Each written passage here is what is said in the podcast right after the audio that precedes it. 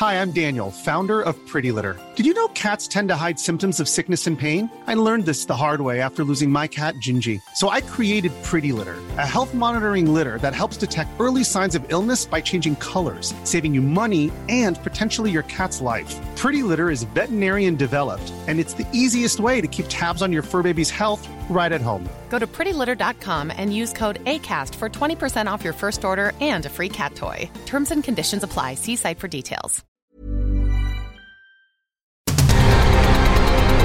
El Heraldo Radio presenta Cámara de Origen.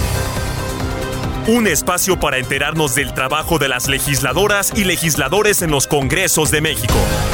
En Cámara de Origen tiene la palabra Carlos Zúñiga Pérez.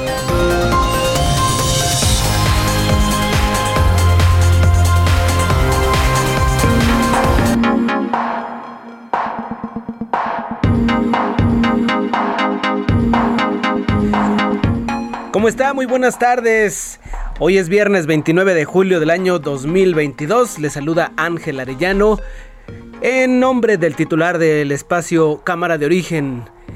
El noticiero del Heraldo de Radio, el Heraldo Radio especializado en temas legislativos. Carlos Zúñiga no estará hoy con nosotros en vivo, pero trabajó para usted. Le dejó entrevistas para mantenernos al tanto de los temas de actualidad. Hoy en este viernes 29 de julio, que desde muy temprano tuvimos lluvia. De hecho, en el Valle de México hemos tenido prácticamente todo el día y en una buena parte de la ciudad. Estamos arrancando este programa en 16 grados. Así que si usted se prepara a salir, prepárese el paraguas, prepárese una chamarra y mentalícese porque va a estar lloviendo toda la tarde. Por lo pronto comenzamos como lo hacemos todos los días de lunes a viernes a esta hora con los sonidos que han marcado la historia de este día. Samuel García, gobernador de Nuevo León. Y vamos a analizar todas las posibles fuentes, incluyendo, para mí, la que será la del futuro. La fuente inagotable de la desalinización del agua. Y aquí a cientos de kilómetros poder traer de la laguna madre de Matamoros agua potable a la ciudad de Monterrey. Adán Augusto López, secretario de Gobernación. Cumpliendo la instrucción del señor presidente, se va a firmar y a publicar el día de hoy un decreto mediante el cual se faculta a la Comisión Nacional del Agua para apoyar al gobierno de Nuevo León, a los gobiernos municipales de la zona metropolitana con el objetivo de garantizar el acceso al agua potable de calidad a los habitantes de la zona metropolitana. Comprende 18 municipios de la zona metropolitana de Nuevo León. Hoy dieron a conocer los datos, el INEGI, eso sí lo voy a decir antes de irme para presumir. Mientras en otros países se está informando de que se está decreciendo económicamente, en México hoy el INEGI da a conocer la información de que ya el primer semestre de este año, crecimiento del 2%. Senador Ricardo Monreal. Por respeto y solidaridad a los fundadores y a los militantes que fueron excluidos del proceso interno de Morena, o aquellos que dejaron participar, pero que está ya muy prefigurada la resolución y el resultado de este proceso, decidí no participar pudiéndolo haber hecho en la alcaldía Cuauhtémoc o de mi tierra donde nací en Zacatecas.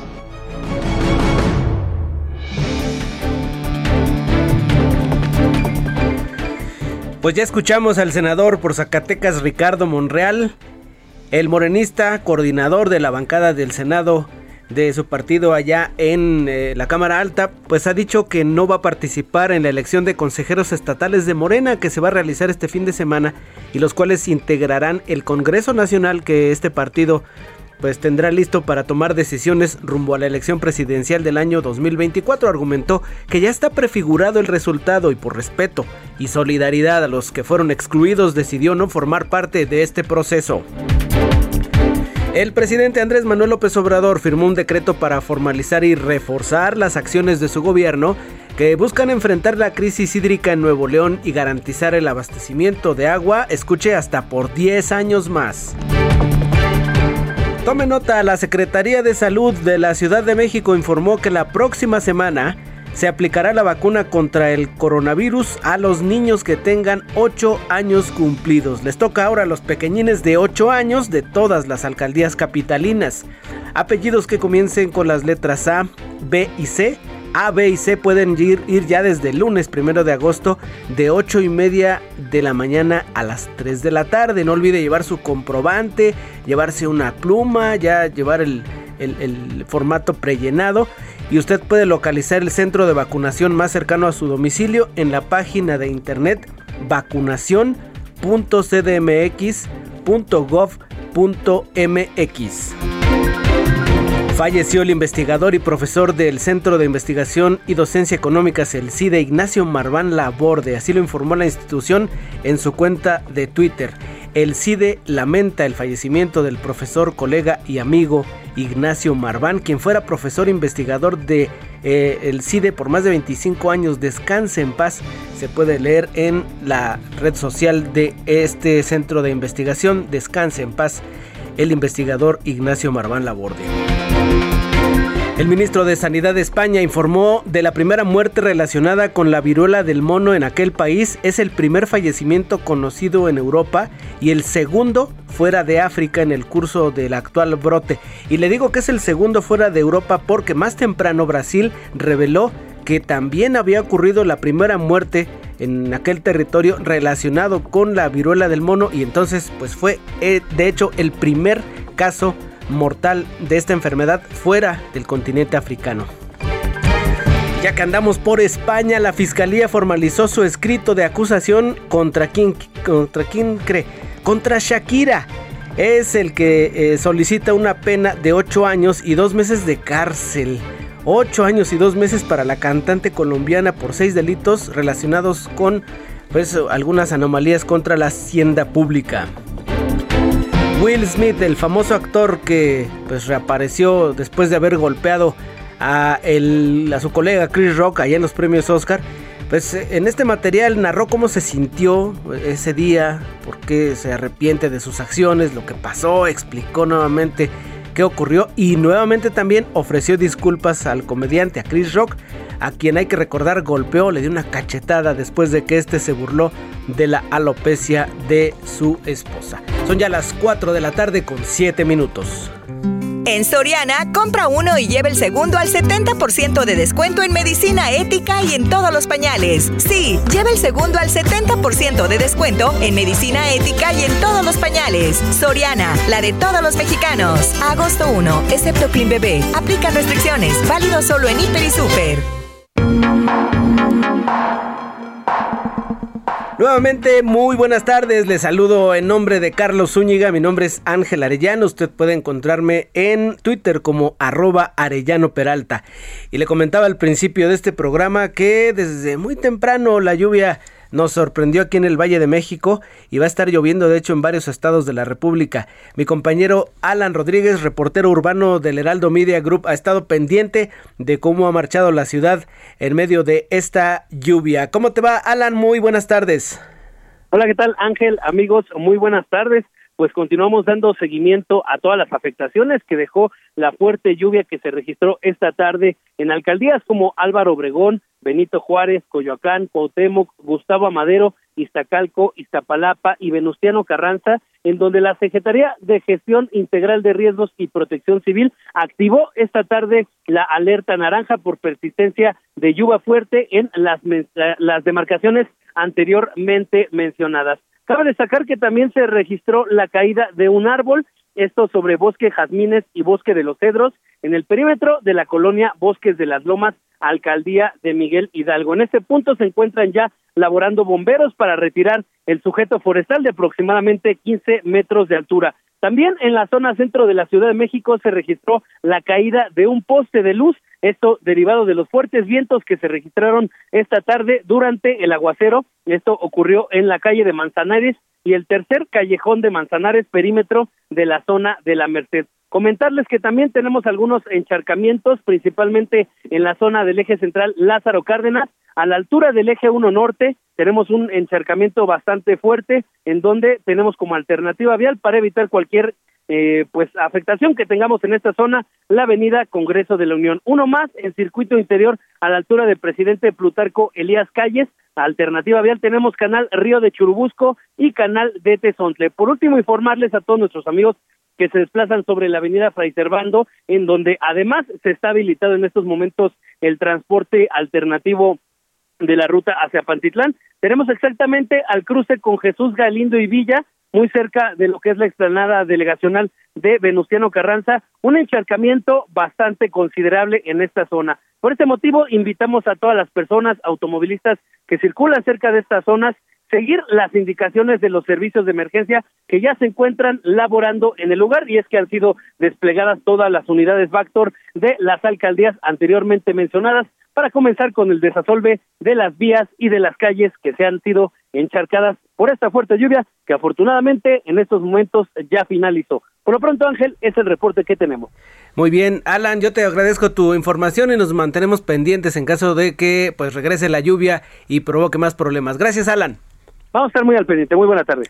Así es, Alan Rodríguez, reportero urbano. Y fíjese que la Secretaría de Gestión Integral de Riesgos de la Ciudad de México hace 38 minutos publicó una alerta amarilla para Azcapotzalco, Coajimalpa, Magdalena, Contreras, Miguel Hidalgo, Milpalta, Tláhuac, Tlalpan y Xochimilco por lluvias. Así que en las próximas horas va a estar presente la lluvia en esta zona de la Ciudad de México. Son ya las 4 de la tarde con 10 minutos. Cambio de tema. Vamos ahora a escuchar una plática que sostuvo mi compañero Carlos Zúñiga. Usted recordará que Estados Unidos y Canadá solicitaron una consulta de resolución de disputas bajo el TEMEC, el Tratado México-Estados Unidos-Canadá, porque consideran que varias acciones y reformas provenientes de la política energética del gobierno mexicano contravienen el tratado. Sobre este tema, Carlos Zúñiga platicó con el senador Héctor Vasconcelos, él es de Morena y también es presidente de la Comisión de Relaciones Exteriores. Bueno, hemos escuchado muchas opiniones en torno a eh, las consultas que solicitó el gobierno de los Estados Unidos en el marco del Tratado de Libre Comercio México, Estados Unidos y Canadá, en el marco del nuevo TEMEC. Pero faltaba una voz importante que es la voz del Senado de la República, porque al final de cuentas el Senado fue el que aprobó este documento. Y está con nosotros el senador Héctor Vasconcelos. Eh, para platicar sobre el asunto. Gracias por acompañarnos, senador. ¿Cómo está? Al contrario, muchas gracias por su llamada. Estoy bien, gracias. Bueno, ¿cuál es eh, de, primera mano la, opinión que tiene el Senado de la República de estas consultas que solicitó el gobierno de Estados Unidos y también el gobierno de Canadá? Eh, sí, mire usted, yo le puedo dar mi opinión, pero no pretendería yo hablar a nombre de todo el Senado de la República. Claro. Como usted sabe, aquí hay diversos partidos políticos representados y habría yo tenido que consultar con ellos, ¿no?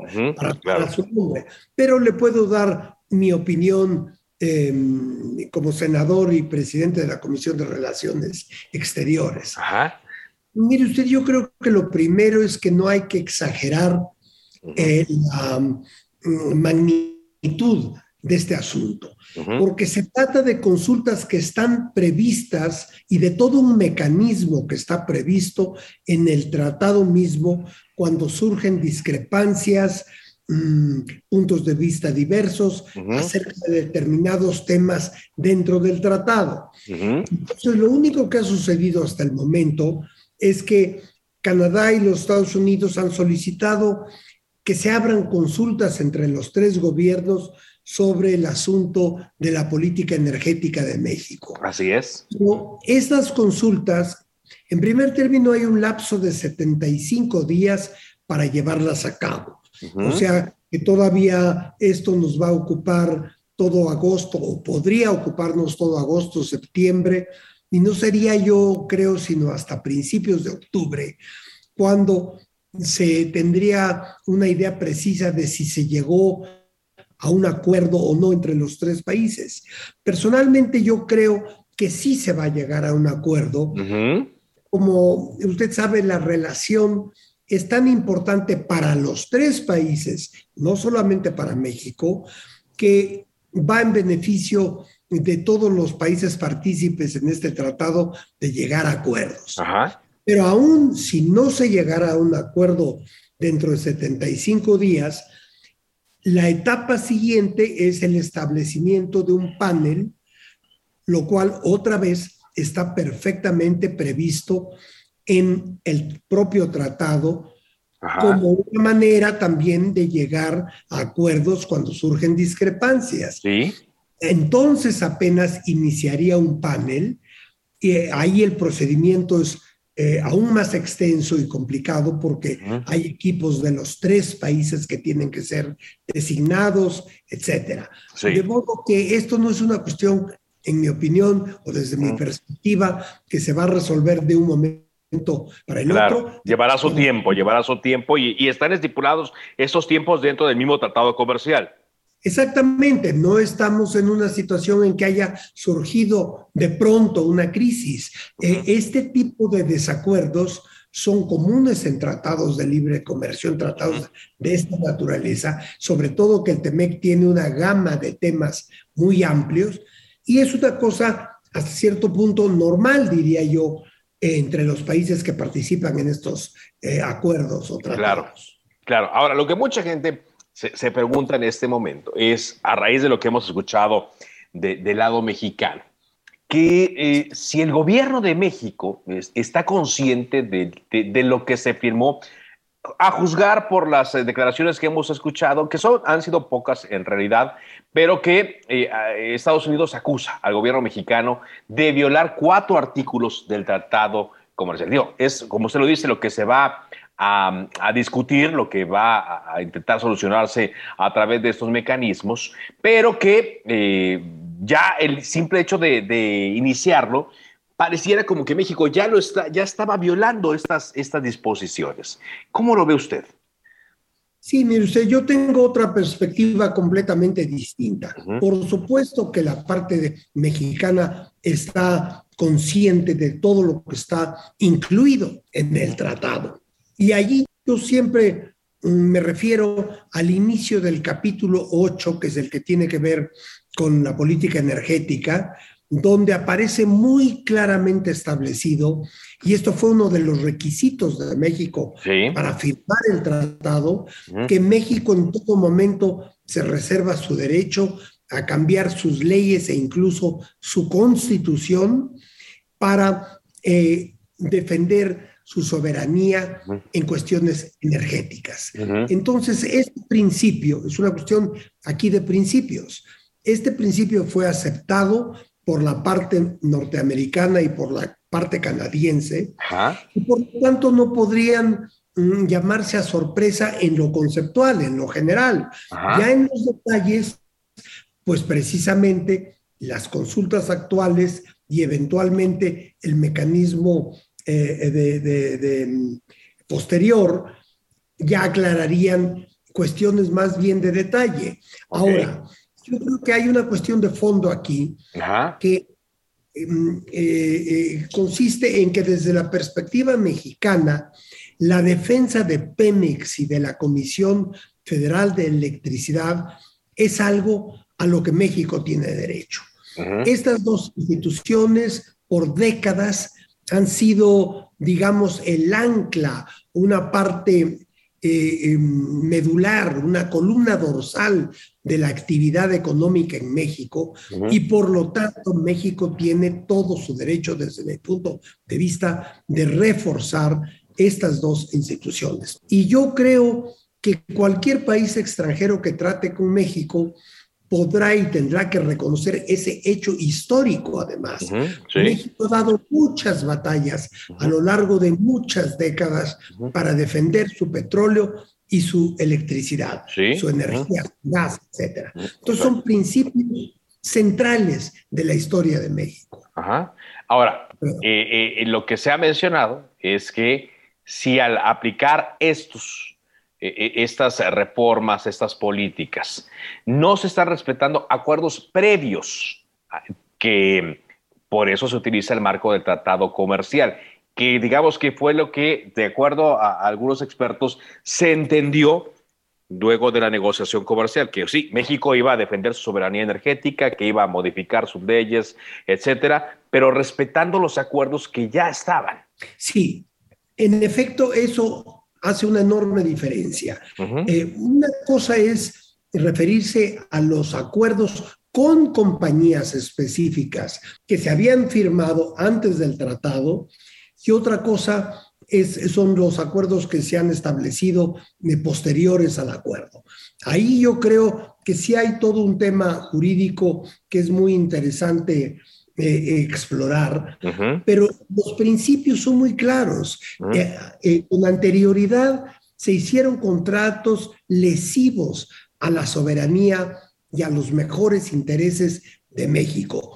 Estos contratos fueron establecidos por gobiernos anteriores. Sí. Entonces, la idea es que México tiene ahora la posibilidad de ver que se frenen los abusos que en algunos casos, no digo en todos, en todos, en algunos, casos, algunos. estaban presentes en contratos establecidos con anterioridad y para eso es la negociación. Eso es lo que podemos negociar con las empresas. Y ahí hay otra cuestión fundamental.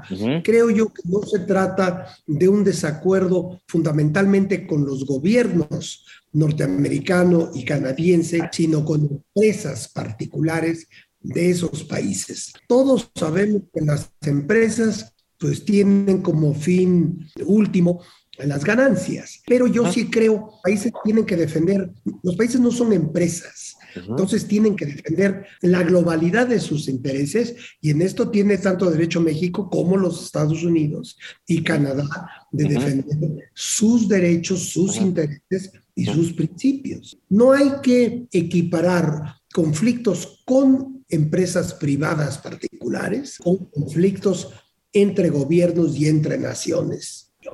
Muy bien. Eh, senador, estoy platicando con el senador Héctor eh, Vasconcelos, presidente de la Comisión de Relaciones Exteriores. ¿Habrá algún tipo de acompañamiento por parte del Senado eh, a, estas eh, consultas o a estos procesos? ¿Hay, ¿Hay alguna manera en la cual los integrantes de este cuerpo legislativo que aprobaron el tratado hagan un acompañamiento al gobierno federal?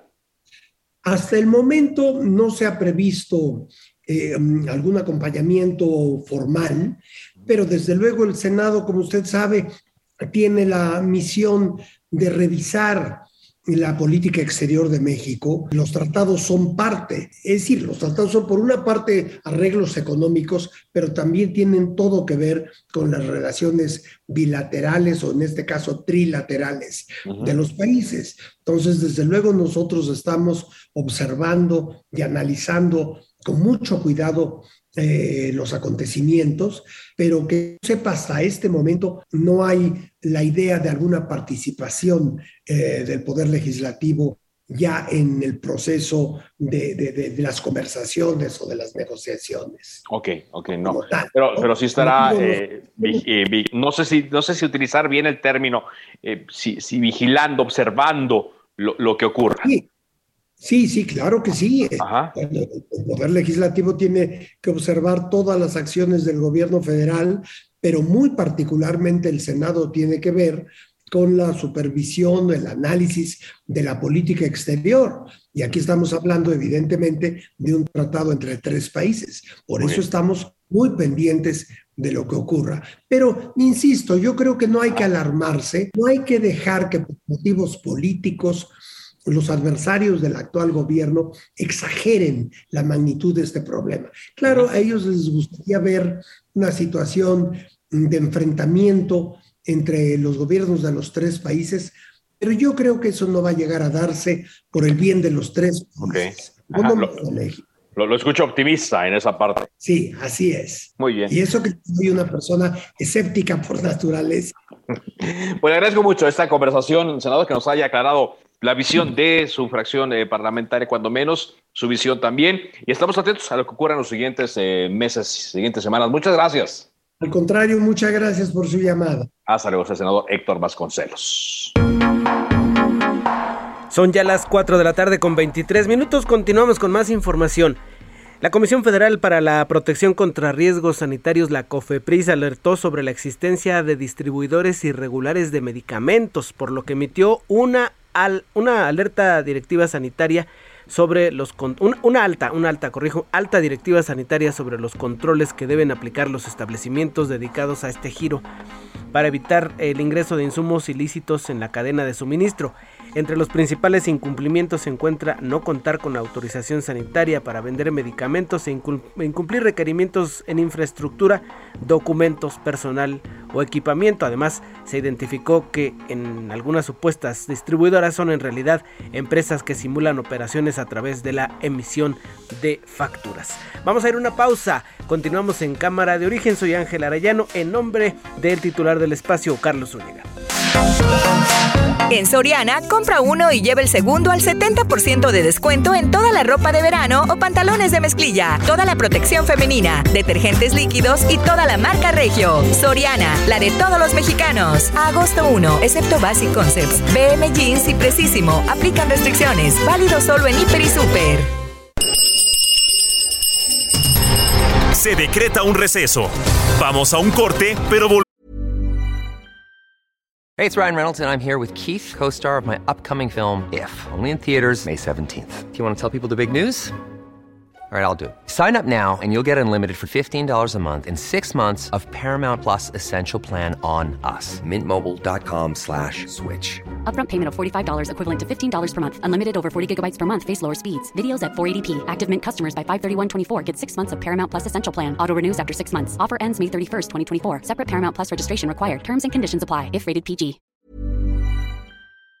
Vemos a Cámara de Origen con Carlos Zúñiga Pérez. Se reanuda la sesión. Volvemos a Cámara de Origen con Carlos Zúñiga Pérez.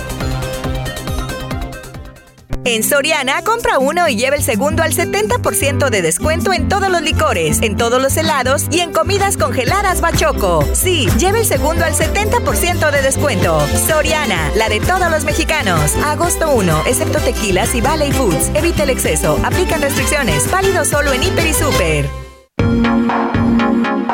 Son ya, son ya las cuatro y media. Tenemos 17 grados aquí en la zona sur de la Ciudad de México. Mi nombre es Ángel Arellano. Continuamos en este programa Cámara de Origen. Les saludo en nombre del titular de este espacio, Carlos Zúñiga Pérez.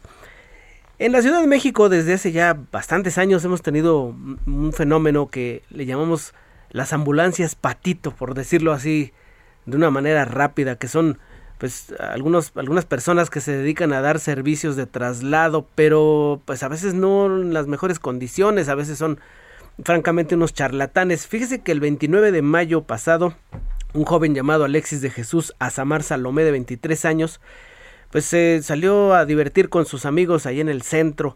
Sin embargo, pues algo pasó, lo asaltaron, lo hirieron de una forma bastante grave y llegó por él una ambulancia, en principio una del ERUM, el Escuadrón de Rescate y Urgencias Médicas, pero se lo terminó llevando una de estas ambulancias patito.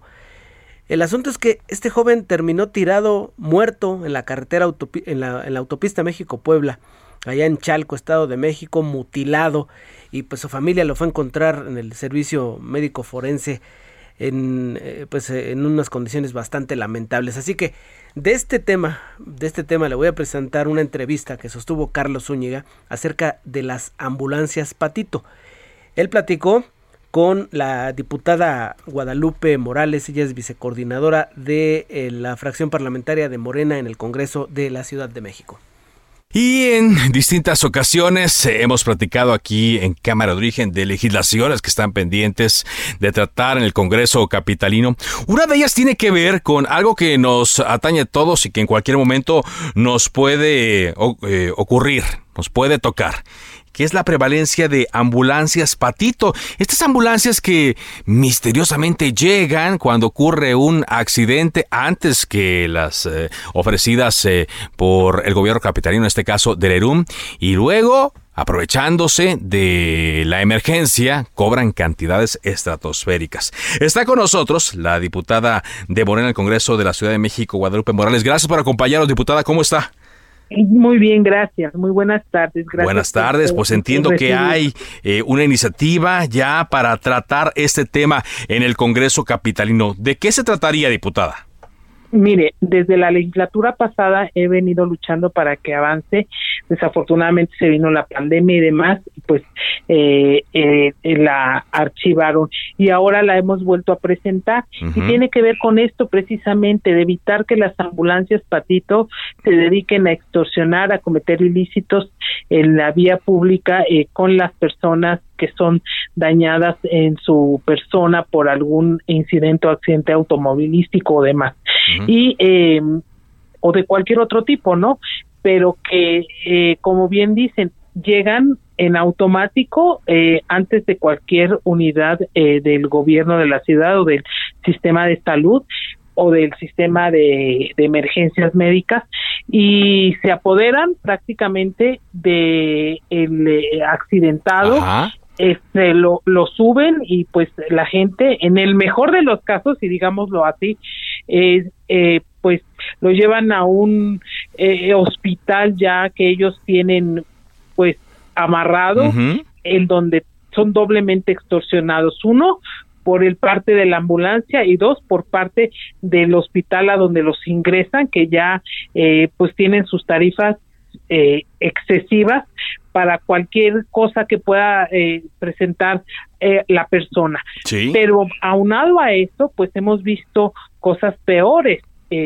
ya en las ambulancias en donde se han dedicado a robar a la gente y bueno el año pasado si mal no recuerdo hubo un caso de, de una violación y es por ello que nosotros estamos eh, eh, solicitando que además de que cumplan con todo lo que establece la COFEPRIS para que la Secretaría de Movilidad les pueda dar las placas, tienen que tener ellos eh, ciertos eh, cursos de paramédicos, contar con cierta eh, reglamentación la, la propia ambulancia, porque no puede ser cualquier vehículo y debe de tener el equipamiento eh, correcto. Claro. Es decir, eh, por lo que entiendo, diputada, perdón que la interrumpa, por lo que entiendo, no sería desaparecerlas, sino regularlas, meterlas al redil. Por supuesto, o sea, quien quiere funcionar eh, conforme a la ley, por supuesto que debe de tener las oportunidades para hacerlo, pero también debemos proteger a la ciudadanía de que sean extorsionados por quienes no cumplen con esa normatividad y quien quiere trabajar lícitamente, por supuesto que va a estar dispuesto a cumplir. Y es por ello que independientemente de de que esto exista, nosotros estamos planteando que existan programas de verificación también permanentes en la vía pública a fin de que eh, tengan ellas una correcta eh, operación. Y que también haya eh, sanciones económicas para que en caso de incumplir, pues ellos también tengan que asumir las consecuencias de no estar dentro de la ley por supuesto, ¿no? Ahora, diputada, eh, hemos visto que algunos temas han estado atorados desafortunadamente en el Congreso de la Ciudad de México. Eh, ¿Cuál es la perspectiva que usted ve en este tema que es tan urgente tratar? Hablando sobre todo del ambiente político, ¿no? Y de crispación. ¿Cree que sí hay eh, la posibilidad para que esta, como dicen los políticos, esta iniciativa transite? Efectivamente, mire, eh, eh, le comentaba que se había atravesado el tema de la pandemia y demás, pero nosotros no hemos dejado de insistir en el tema. Afortunadamente, eh, pues eh, hay buena recepción por parte de las y los diputados y nada más es cuestión de que la la Comisión de Salud pues haga lo propio en coordinación con la Comisión de Movilidad ¿Por qué lo estamos haciendo así? Precisamente para amarrar, porque puede quedar en, en letra muerta el decir, pues eh, deben de cumplir con esto y con esto y con esto para que se les emitan las placas, porque ellas no tienen unas placas común y corriente, deben ser unas placas especiales para ambulancia. Entonces deben de cumplir con todo lo que eh, mandata la ley de salud, que ya le comenté, para que se puedan emitir esas placas, pero además un tercer ingrediente que le estamos anexando es el que existan estos programas de verificación continua. Entonces, de esa manera quedaría amarrado, hay la disposición, pues ya nada más es regresar al periodo ordinario de sesiones para insistir en el tema y que salga adelante. Porque es muy importante, es cuestión de seguridad de la ciudadanía y de verdad eh, sorprenden a la gente en un momento de suma vulnerabilidad. No, claro, y no podemos permitir que eso continúe. Y además digo, porque la, la, gente eh, está eh, alterada, está nerviosa, eh, lo que quiere es una atención rápida y luego de repente se encuentra con esto. Digo, lo, lo, lo peor es que le cobren ¿no? una cantidad enorme de, de, de, dinero y lo otro, como usted lo comentaba, ilícitos en los que pueden incurrir. Bueno, dice en el próximo periodo que inicia en septiembre, ahí se En septiembre ya inicia el próximo periodo. En este momento eh, únicamente funciona la Comisión Permanente del Congreso y será hasta el próximo periodo que seguiremos insistiendo para que esto se pueda dictaminar. Muy bien, pues ojalá, ojalá y ocurra, ojalá y ocurra, diputada. Pues, mucho éxito en eso, ¿eh? Y ojalá y lo podamos platicar en el mes de septiembre de que esto va avanzando. Muchas gracias. No, gracias a usted. Son ya las 4.39. El gobierno de México publicó en su cuenta de Twitter detalles del plan de reforzamiento del gobierno federal que pues se anunció hoy por la mañana un decreto que firmó el presidente. Cinco puntos son los que destaca financiamiento para la construcción del acueducto El Cuchillo 2, que consta de una inversión total de 15.700 millones de pesos y se, se prevé concluirlo en 2023. El proyecto pues pretende abatir el déficit de 3.000 litros de agua que 3.000 litros 3.000 litros de agua por segundo que padece la zona metropolitana de Monterrey. Se pretende invertir más de 3.300 millones de pesos en la presa Libertad que será inaugurada el próximo año y aportará 1.500 litros de agua por segundo adicionales. Como punto número 3, a partir del 27 de julio, la conexión del canal Chapotal atiende la emergencia de manera inmediata mediante un acuerdo con la zona agrícola citrícola de la zona metropolitana hasta por mil litros por segundo. Número 4. La Sedena apoyará con 100 pipas de agua adicionales a las 48 que operan actualmente. Y finalmente, estos apoyos se formalizan mediante la entrada en vigor del el decreto presidencial destaca el gobierno de México. Ya hubo reacción del el gobernador de Nuevo León, Samuel García, y mi compañera Daniela García tiene el reporte. Adelante, Daniela, buenas tardes.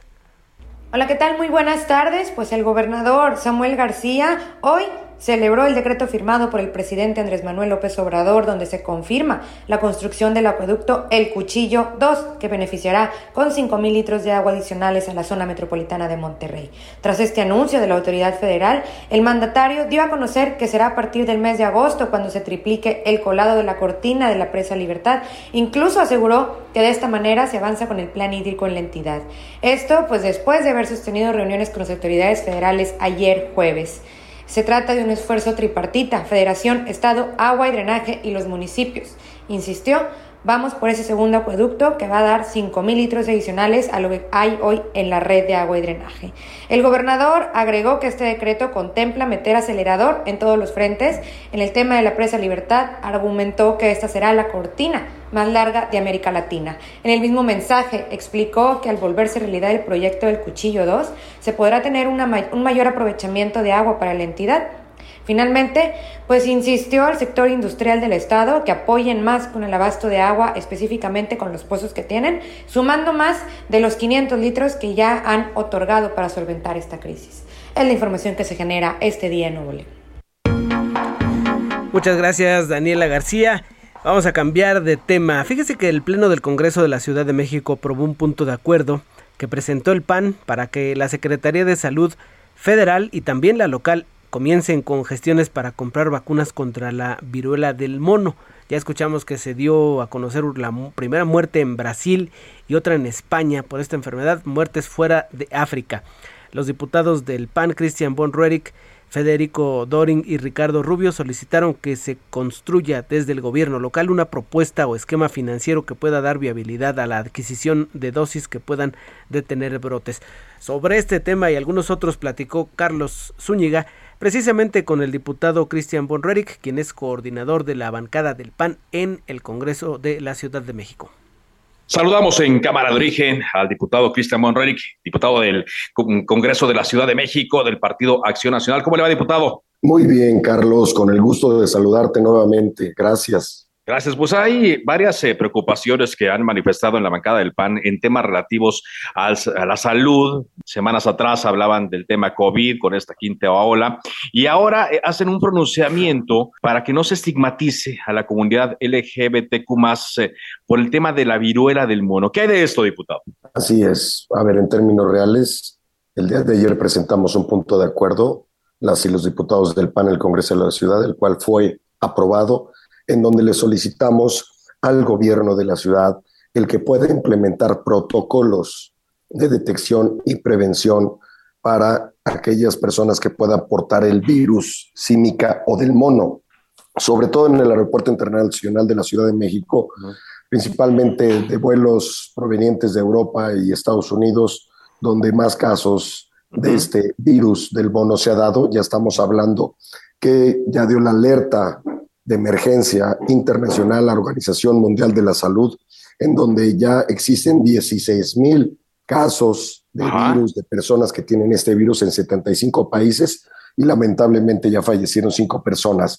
Con datos de la Secretaría de Salud Federal, ya tenemos 31 casos en la Ciudad de México, es donde más casos hay en el país. Y por eso es muy importante que el gobierno de la ciudad implemente estos protocolos de detección para que podamos identificarlos, aislar a las personas y para que el virus no se propague, no se pueda extender. Ahora, derivado de la tragedia, del mal manejo de la pandemia, del COVID-19, tanto del gobierno federal, el gobierno de la ciudad, ya aprendimos, es decir, en la Ciudad de México es el epicentro del COVID-19, en el país donde ya fallecieron más de 100 mil personas. Entonces, por lo tanto, es importante que el gobierno de la ciudad no minimice una vez más una pandemia. Y es lamentable lo que dijo la jefa de gobierno en términos de que no es necesario comprar las vacunas para eh, la viruela del mono, cuando ya en Canadá ya se está aplicando la vacuna. Entonces, Canadá y en, Estados Unidos también, con, con, con de acuerdo a los, a los eh, eh, parámetros. Pero más que también aquí en la ciudad, por lo que escuchamos a lo largo de la semana con el doctor Hugo López Gatel, pues eh, él mismo señala también que no es un motivo de, de preocupación prácticamente, que porque los casos son pocos y que quizá por lo mismo la, la, la transmisión sería menor. Palabras de él. Sí, bueno, es que ya no tiene calidad moral López Gatel, es decir, no tiene autoridad ni calidad moral porque ya nos tiene acostumbrado a lo que dice el presidente López Gatel y la secretaria de Salud de la Ciudad de México. Todo lo que dicen, pues la ciudadanía ya sabe que hay que hacer todo lo contrario. No podemos minimizarlo, ya es una pandemia, ya están las recomendaciones de la Organización Mundial de la Salud, no podemos minimizarlo, tenemos que invertir los recursos necesarios para mejorar la infraestructura de salud en, en la Ciudad de México y sobre todo eh, el PAN del Congreso de la Ciudad solicita, pide, exige al gobierno de la ciudad que pueda crear una línea 800 para que cualquier persona, cualquier ciudadano pueda ah, orientarse, conocer de este virus y saber los síntomas. Déjame decirte que son muy parecidos los síntomas del COVID-19 a la del mono. Entonces, ¿cómo va a identificar una persona si tiene un virus o tiene el otro? ¿Cómo se puede atender? ¿A dónde puede acudir? Y no podemos eh, seguirle haciendo caso a López Gatel cuando ya sabemos que la ciudad, el país como tal fue de uno de los cuatro países con mayor letalidad, con más contagios y más muertes. Estamos hablando que México como tal es, tiene la mayor tasa de letalidad en el personal médico. También debemos de darle los recursos necesarios al personal médico para que pueda tener el equipamiento adecuado y dar la batalla con este nuevo virus. Estamos hablando, Carlos, que seguimos con la ola, con la quinta ola de COVID-19, donde existe todavía saturación en hospitales, donde sigue habiendo desabasto de medicamento y de tratamientos. Entonces, no puede minimizarlo el gobierno, porque lo que no quiere es que no, que como diciendo, aquí en la ciudad, en el país no pasa nada. Ya es importante también el que ah, exista un cónclave entre especialistas médicos, epidemiólogos, para que puedan tomar las medidas necesarias. Pero en concreto, deben de tomar las medidas de detección, sobre todo en el Aeropuerto Internacional de la Ciudad de México, y una línea 800, porque hoy no sabemos, es más, falta información y tenemos que orientar a la gente que en su caso tiene síntomas y cómo debe de tratarse. Ahora, eh, diputado, eh, casi siempre se señala que para esto, pues, eh, el dinero, ustedes están solicitando que se cree un esquema financiero para que no haya problema en la adquisición de, de, las, de ese tipo de vacunas. Así es, mira, recursos hay suficientes. Lo que pasa es que el gobierno lo destina en otras cosas que no son prioritarias. Si no hay cosa más prioritaria que la salud de los mexicanos y de los capitalinos. Recursos necesarios hay, existen. Y claro, en el Congreso de la Ciudad, el PAN está dispuesto a trabajar de la mano con el gobierno de la ciudad si es necesario para que podamos aprobar, redireccionar nuevos recursos para, este, reitero, para mejorar la infraestructura de salud, es decir, no podemos utilizar las clínicas, los hospitales que ya están saturados por COVID-19, se tiene que dar un tratamiento diferente, aislar a los que tengan el virus del mono, apoyar a todo el personal médico y sí invertir en vacunas para este virus. Y reitero, es muy importante darle la información. Hoy los capitalinos, cualquier ciudadano no tiene ni idea de qué está pasando con este virus, cómo se debe tratar, cuáles son los síntomas. Entonces, eh, el, por ejemplo, ya estamos viviendo pues ya la tercera pandemia, como lo vimos en, en el H1N1, que ahí sí se tomó las medidas pertinentes para evitar tantos contagios y tantas muertes. Hoy eh, no es posible que el gobierno de la ciudad, eh, la jefa de gobierno haya dicho, oye, ya no es necesario utilizar el cubrebocas, siguen haciendo espectáculos masivos en el, en el Zócalo, es decir, tienen que asumir su responsabilidad. No podemos permitir que siga una tragedia más como la pandemia del COVID, que, ha, dado más, reitero, más de 100 mil fallecimientos pues en la capital. E, en la capital, ¿no? Y, bueno, y también habrá que ver eh, a nivel nacional la cifra, ¿no? Luego de que se dio a conocer el... Em, el caso del exceso de mortandad, ¿no? que lo dio a conocer el INEGI en, justamente en estos días. El diputado, pues le agradecemos mucho que nos haya tomado esta comunicación y veremos qué respuesta hay ojalá y positiva, para que no nos agarre con los dedos en la puerta eh, esta nueva enfermedad que es de preocupación de acuerdo a lo que ha dicho la Organización Mundial de la Salud. Así es, y nada más eh, reiterando que ayer se aprobó el punto de acuerdo por todas las fuerzas políticas del Congreso de la Ciudad, la propuesta del PAN para esta línea de atención y auxilio y sobre todo para que se tomen las medidas pertinentes y también se pueda comprar las vacunas. Esperemos que lo haga con prontitud el gobierno de la ciudad. Te agradezco mucho, Carlos. Hasta luego. Igualmente, gracias. Es el diputado Cristian Bonreric del Partido Acción Nacional en el Congreso de la Ciudad de México. La jefa de gobierno de la Ciudad de México, Claudia Sheinbaum, anunció que sí va a participar en la elección de consejeros de Morena. Ella eh, dijo que va a acudir mañana a votar a la sede de la alcaldía Tlalpan y quien señaló que no va a participar es el senador Ricardo Monreal. Dijo que él pues tiene la idea que de, que ya está prefigurado el resultado. Es el, pues los consejeros que van a tomar decisiones rumbo a la elección presidencial del 2024. Así lo dijo.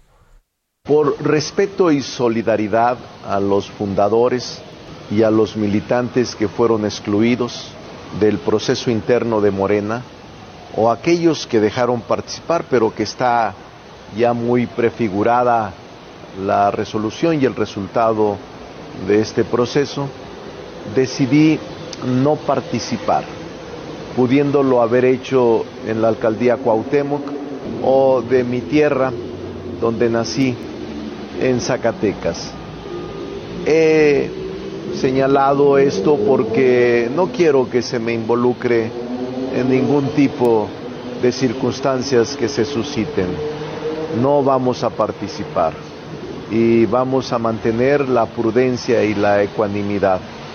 Soy de los que piensan que necesitamos reconciliación y después del proceso se va a requerir restañar heridas, reconstruir todo lo que el partido necesita. Por eso es un llamado a actuar con mucha responsabilidad. Y del Senado nos pasamos a la Cámara de Diputados, con apoyo de un diputado de Morena, Alejandro Moreno, presidente del PRI, diputado del Tricolor, pudo realizar una sesión de la mesa directiva de la Comisión de Gobernación. Jorge Almaquio con los detalles.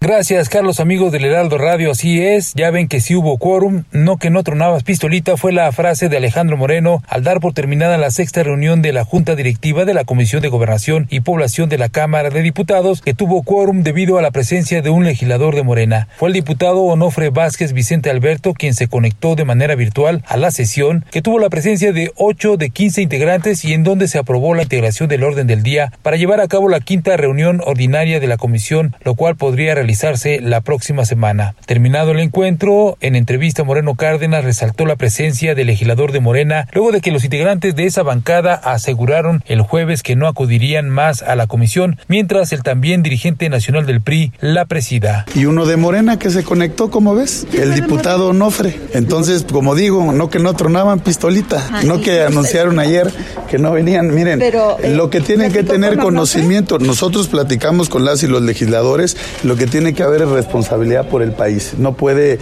estar sujeto ni una comisión ni el Congreso a caprichos de nadie. Expuso. Ahí está lo que dice Alejandro Moreno, pero ¿qué cree? Hay actualización, ya hubo consecuencias luego de que con su presencia virtual permitió el quórum para que la Junta Directiva de la Comisión de Gobernación y Población de la Cámara de Diputados que preside Alejandro Moreno pudiera sesionar al diputado de Morena Vicente Alberto Onofre fue dado de baja de esa comisión. Quien hizo la solicitud a la Junta de Coordinación Política fue el coordinador de Morena Ignacio Mier y se notificó al presidente de la mesa directiva Sergio Gutiérrez Luna. El oficio firmado por José Omar Sánchez Molina, secretario ejecutivo de la Jocopo, fue recibido a las 10.43 de la mañana de este viernes, minutos después de que terminó precisamente la sesión de la Comisión de Gobernación. Así que Morena está porque Alejandro Moreno deje la presidencia de esta comisión legislativa. Ya nos vamos, mi nombre es Ángel Arellano, le agradezco su presencia en nombre de Carlos Zúñiga, titular de Cámara de Origen. También agradezco el trabajo de Gustavo Martínez en la ingeniería, Alejandro Muñoz en la operación técnica y por supuesto Iván Marín en la producción general. Muy buenas tardes, buen viernes.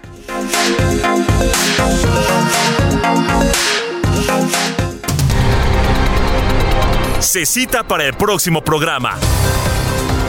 Cámara de origen, a la misma hora, por las mismas frecuencias del Heraldo Radio se levanta la sesión.